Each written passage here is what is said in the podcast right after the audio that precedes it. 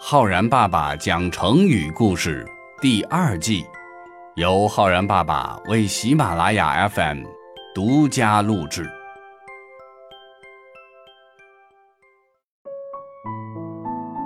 亲爱的小朋友们，我是浩然爸爸。聪明的古人擅长学习，他们不仅从书本上学习知识，还会从生活的点点滴滴当中。汲取智慧。今天浩然爸爸要给小朋友们讲的成语，就是古人从对小动物的观察当中总结出来的智慧。这个成语叫做“狡兔三窟”。战国时期，齐国的孟尝君为人很有侠气，家中供养的门客众多。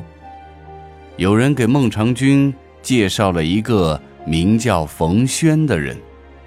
这冯轩好像没有什么特长，在孟尝君的门下也似乎什么事情都不做，但孟尝君始终以礼相待。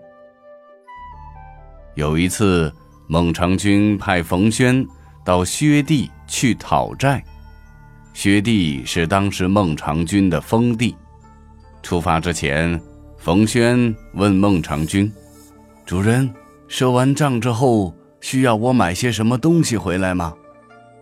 孟尝君回答说：“随便，你看我缺少什么，就买什么好了。”冯轩到了薛地，发现欠债的都是些贫苦的农户，他立刻自作主张。以孟尝君的名义宣布将债务一笔勾销，谁都不用还债了，还把大伙儿的债务契约通通烧掉了。孟尝君知道之后十分生气，冯轩却笑着对孟尝君说：“主人，你什么都不缺，所以呢，我就替你买了仁义回来。”后来。孟尝君被撤销了官职，前往薛地居住。薛地的老百姓们都还记得孟尝君免除债务的恩德，十分感激，也非常欢迎孟尝君。孟尝君这才理解冯轩当初的做法，也明白了冯轩为他所买的仁义价值何在。他问冯轩说。你为什么这么有远见呢？冯轩回答说：“一只兔子要有三个洞窟来藏身，才能免去被猎人猎杀的危险。主人，您现在住在薛地，就好像是兔子有了一个洞窟，依然很危险呐。你还是不能够枕着高高的枕头安心的睡觉啊。”孟尝君一听，又问了：“那我该怎么办呢？”冯轩说：“放心，这件事就交给我去办。我会让您像狡猾的兔子一样，拥有三个可以藏身的安全洞窟。”后来，冯轩又前往梁国，说服梁惠王重金邀请孟尝君。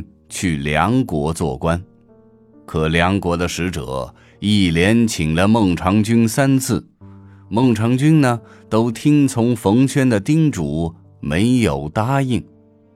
而梁国派人邀请孟尝君的消息，很快就传到了齐王的耳朵里，齐王大惊失色，赶紧又让孟尝君官复原职。不久，冯轩又让孟尝君说服齐王，把齐国的宗庙建在了孟尝君的封地薛地之上。这时，冯轩就对孟尝君说：“属于您的三个安身之地都建好了，从此以后，您可以高枕无忧了。”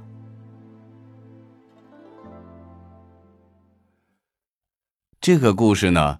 出自于西汉刘向所写的《战国策·齐策》当中。书上说：“狡兔有三窟，仅得免其死耳。”成语“狡兔三窟”由此而来，意思是狡猾的兔子准备了好几个藏身的洞窟，比喻一个人拥有好多隐蔽措施和应对办法，用来保护自己。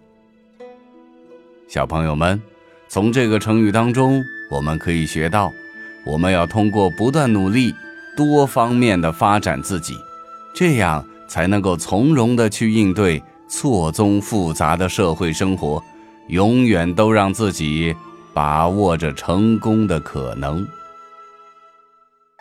小朋友们，如果我们用“狡兔三窟”这个成语来造句的话，可以这样说：纵然犯罪分子狡兔三窟。